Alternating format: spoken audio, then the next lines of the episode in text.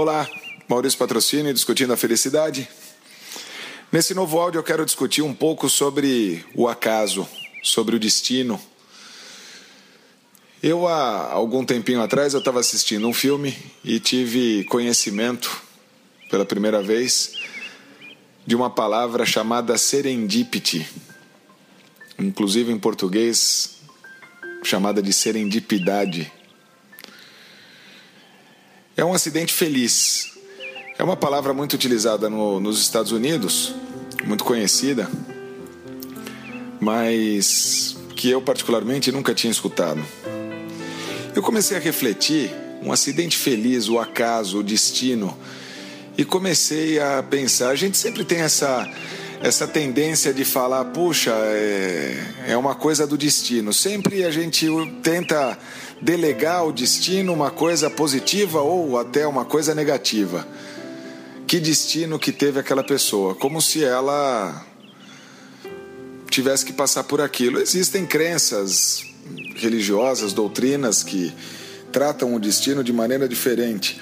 Eu quero fazer uma reflexão nesse áudio de uma maneira imparcial, querendo mais do que nada ver como é que a gente faz para que a gente possa utilizar o destino a nosso favor.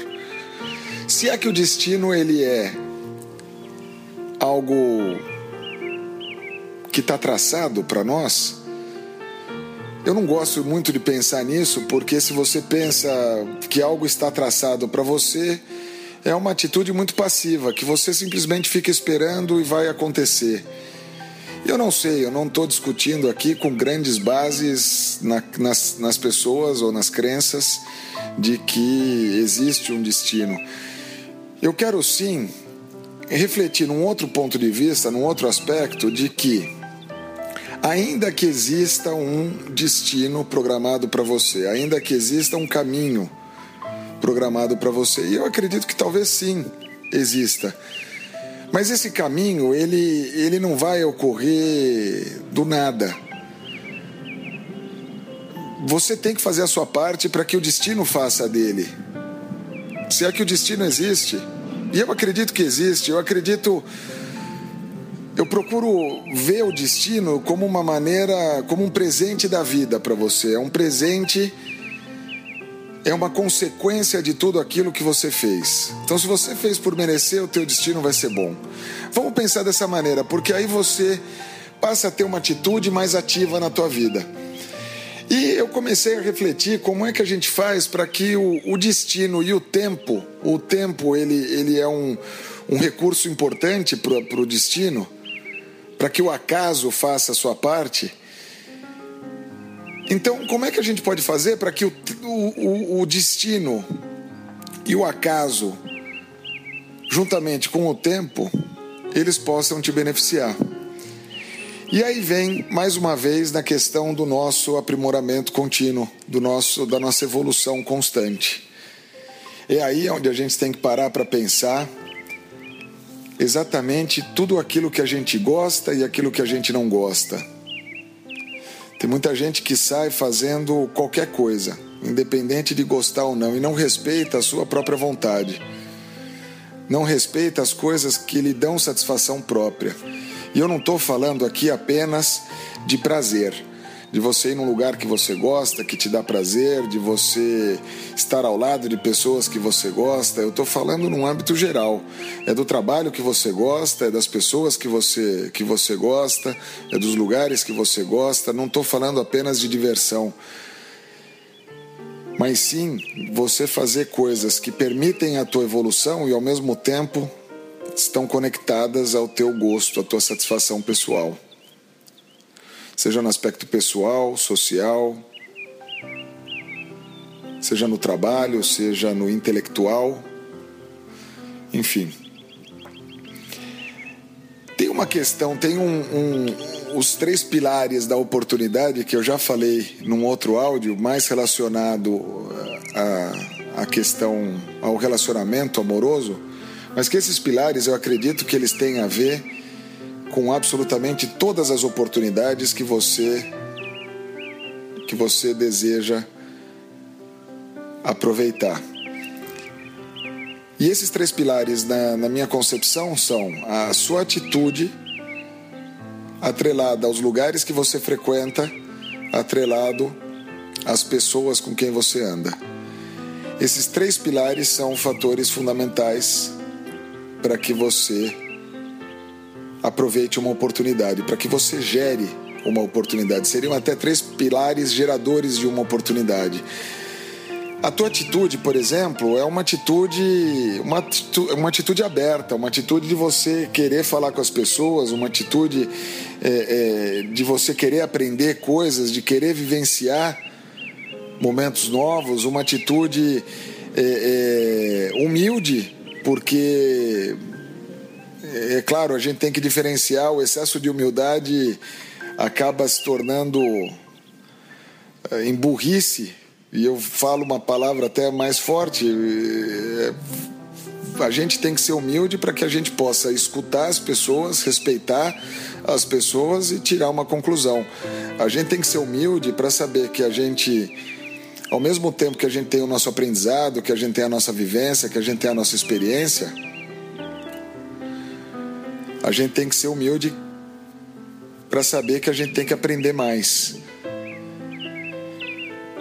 Junto à atitude é, é a disciplina. É uma atitude disciplinada de você fazer as coisas que vão te dar um resultado lá na frente. Eu recentemente tenho dado algumas palestras que eu falo muito sobre o conceito de uma fazenda, de uma plantação. E esse é um conceito fantástico porque até a gente pode trazer para a questão do destino, porque você pode estar destinado a ter uma produção extraordinária de uma fruta, por exemplo, que você vai produzir. Só que se você não plantar semente, o destino não vai fazer a parte dele.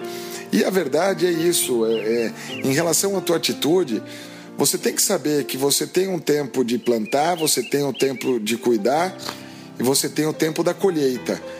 E a colheita ela vai melhorando ao longo daquelas produções, ou seja, as primeiras frutas não são as mais abundantes nem as mais doces, mas você continuando aquela disciplina e aquele cuidado de, de, de sempre melhorar, melhorar, melhorar, você vai começar a ter frutos mais doces e você vai ter frutos mais abundantes. Mas depende da tua ação.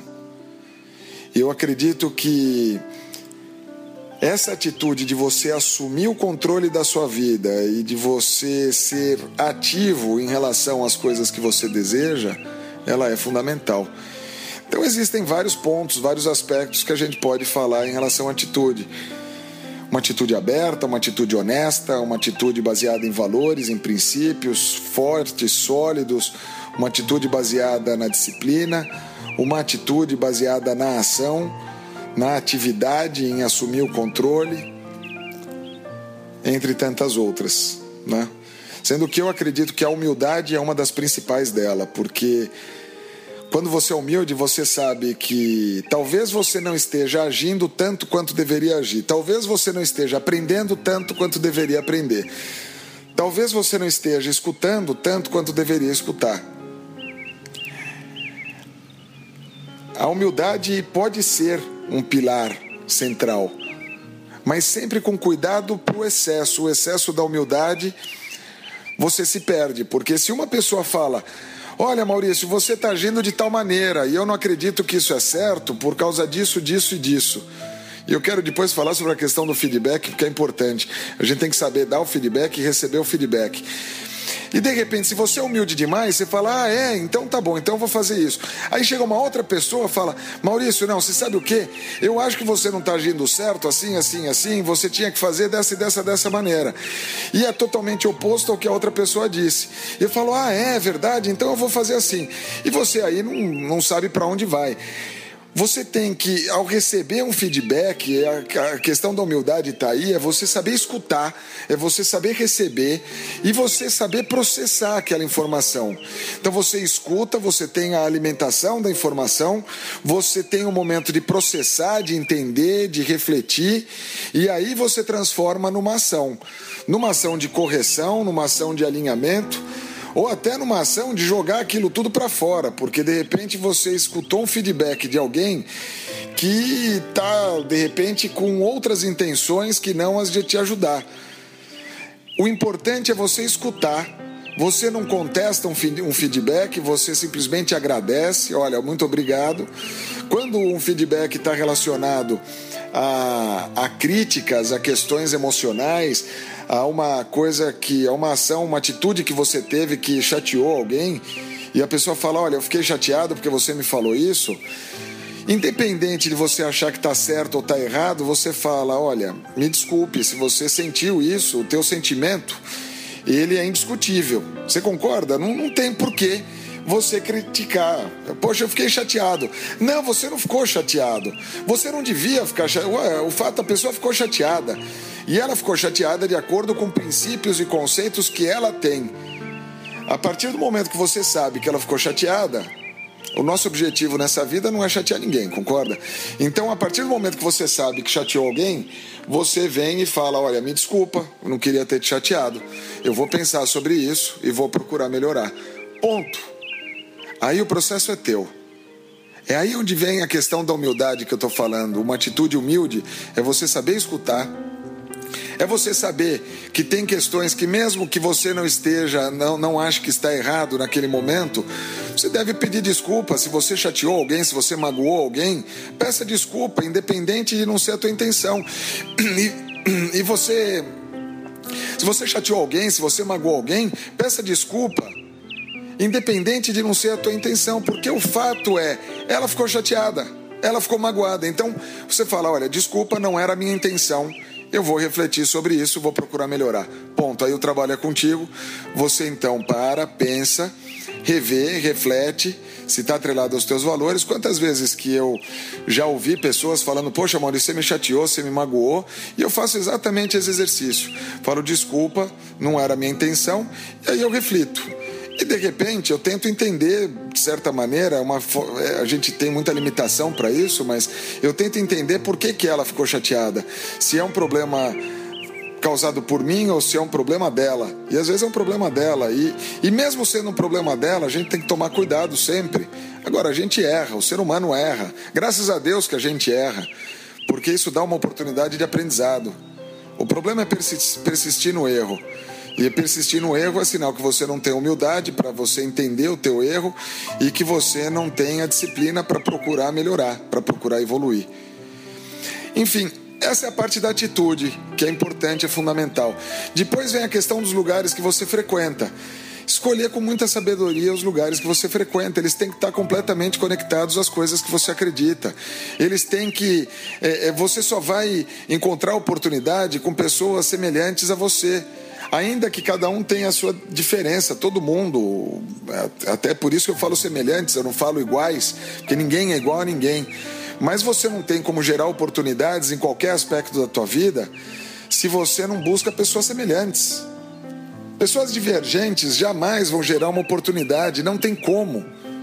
São pessoas às vezes semelhantes nas quais as diferenças se complementam, aí sim.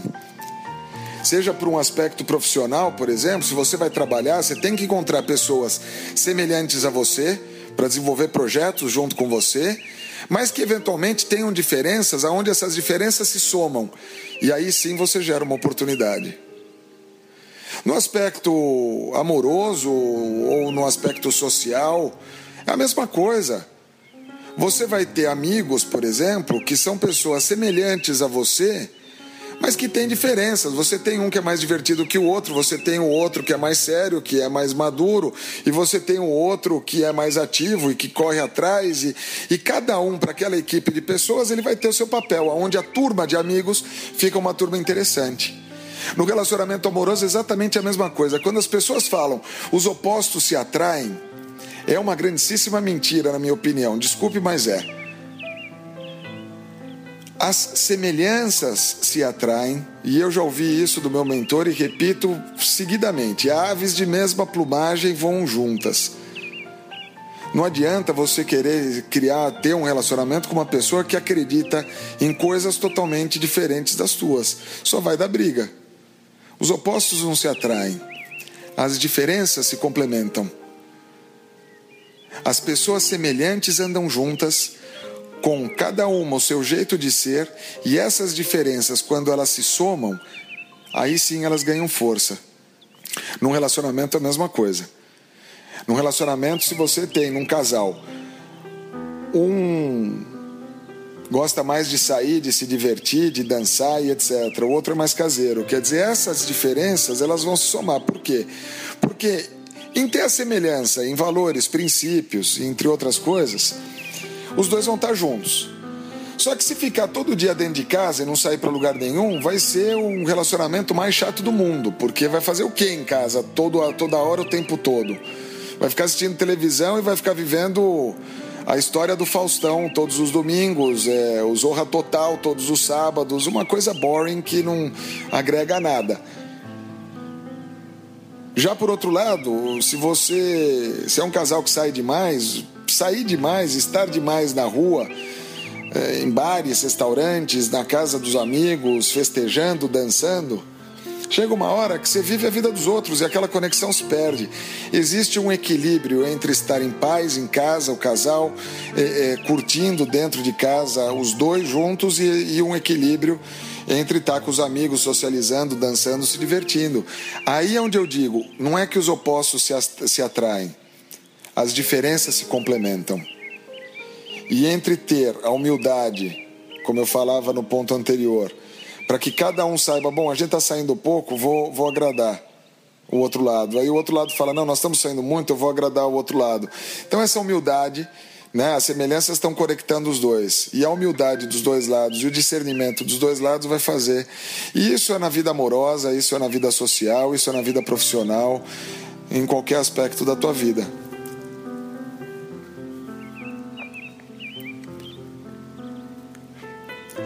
Você, com a atitude correta, nos lugares corretos, frequentando os lugares corretos, você vai estar num ambiente propício para que eventualmente você encontre as pessoas corretas, se é esse o caso. E se você está junto com as pessoas corretas, com a atitude correta, você vai naturalmente frequentar os lugares corretos. E se você tem a humildade e está nos lugares corretos, com as pessoas corretas, e se você tem o discernimento, você vai ter a atitude correta. Então esses três pilares eles são fundamentais. Se você procura ficar atento à tua atitude, aos lugares que você frequenta e às pessoas com quem você anda. Se você procura ter uma uma postura de evoluir constantemente, de refletir, de fazer é, é, a faxina cerebral e da alma constantemente pensando o caminho que eu estou indo é legal, o que, que tem de bom, o que, que tem de ruim. Tira fora o que não tem de, o que tem de ruim, melhora o que tem de bom e, e, e vai desenvolvendo isso. Dessa maneira você tem uma evolução constante, você vai criar o ambiente propício para que o destino ocorra. E aí vem o ponto importante: não adianta você querer algo desesperadamente, não adianta você querer determinar a data que você vai fazer, porque não depende de você querer, depende de você ir lá e buscar. Só que o ir lá e buscar não é você ir com garra e falar eu sou bom, eu vou fazer, porque você já está deixando uma atitude importante que é a humildade de lado. Mas é você fazer as coisas pequenas todos os dias para que você então busque o que você quer.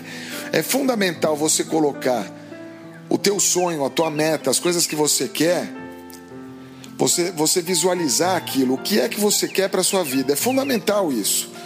Não deixe simplesmente ao acaso. É fundamental você colocar uma data aproximada. E essa data não quer dizer que até aquela data eu vou fazer, não. Eu vou fazer o meu melhor para que eu esteja preparado, para que quando chegar aquela data eu tenho aquilo que eu desejava. Por isso que quando você tem um sonho, um desejo, uma vontade, não basta você falar eu quero e eu vou conseguir até o final do ano. Coloca essa data, coloca o que você quer e esquece disso. Você vai lembrar uma vez a cada dois meses, vai lembrar periodicamente. Mas a data não é o fator mais importante. O fator mais importante é o que você vai fazer para que aquilo possa acontecer. Agora, o maravilhoso é que ao você saber o que você quer, ao você ter clareza dos teus valores, ao você ter clareza dos teus princípios, mas você especialmente fizer o teu melhor todos os dias, aí sim, de repente, bom, serendipity, vai ocorrer um acidente feliz. As pessoas têm oportunidades todos os dias que batem a porta delas. Se você está desesperado, você vai atrás de todas. E não são todas as oportunidades que são as melhores, mas é uma oportunidade que é a melhor. Se você não sabe para onde você vai, a oportunidade muitas vezes está ali e você não vai nem ver. Agora, se você sabe o que você quer, se você tem clareza das coisas que você quer, quando a oportunidade aparecer, e vai aparecer como um presente, vai aparecer, vai aparecer. Se você fizer a tua parte, a tua oportunidade para ter uma vida muito mais feliz vai acontecer. Independente da tua crença, pode ser que você acredite que seja um presente de Deus, eu acredito que sim. Pode ser que você acredite que seja um presente de Deus, pode ser que você acredite que é algo que já estava traçado para você, independente da tua crença.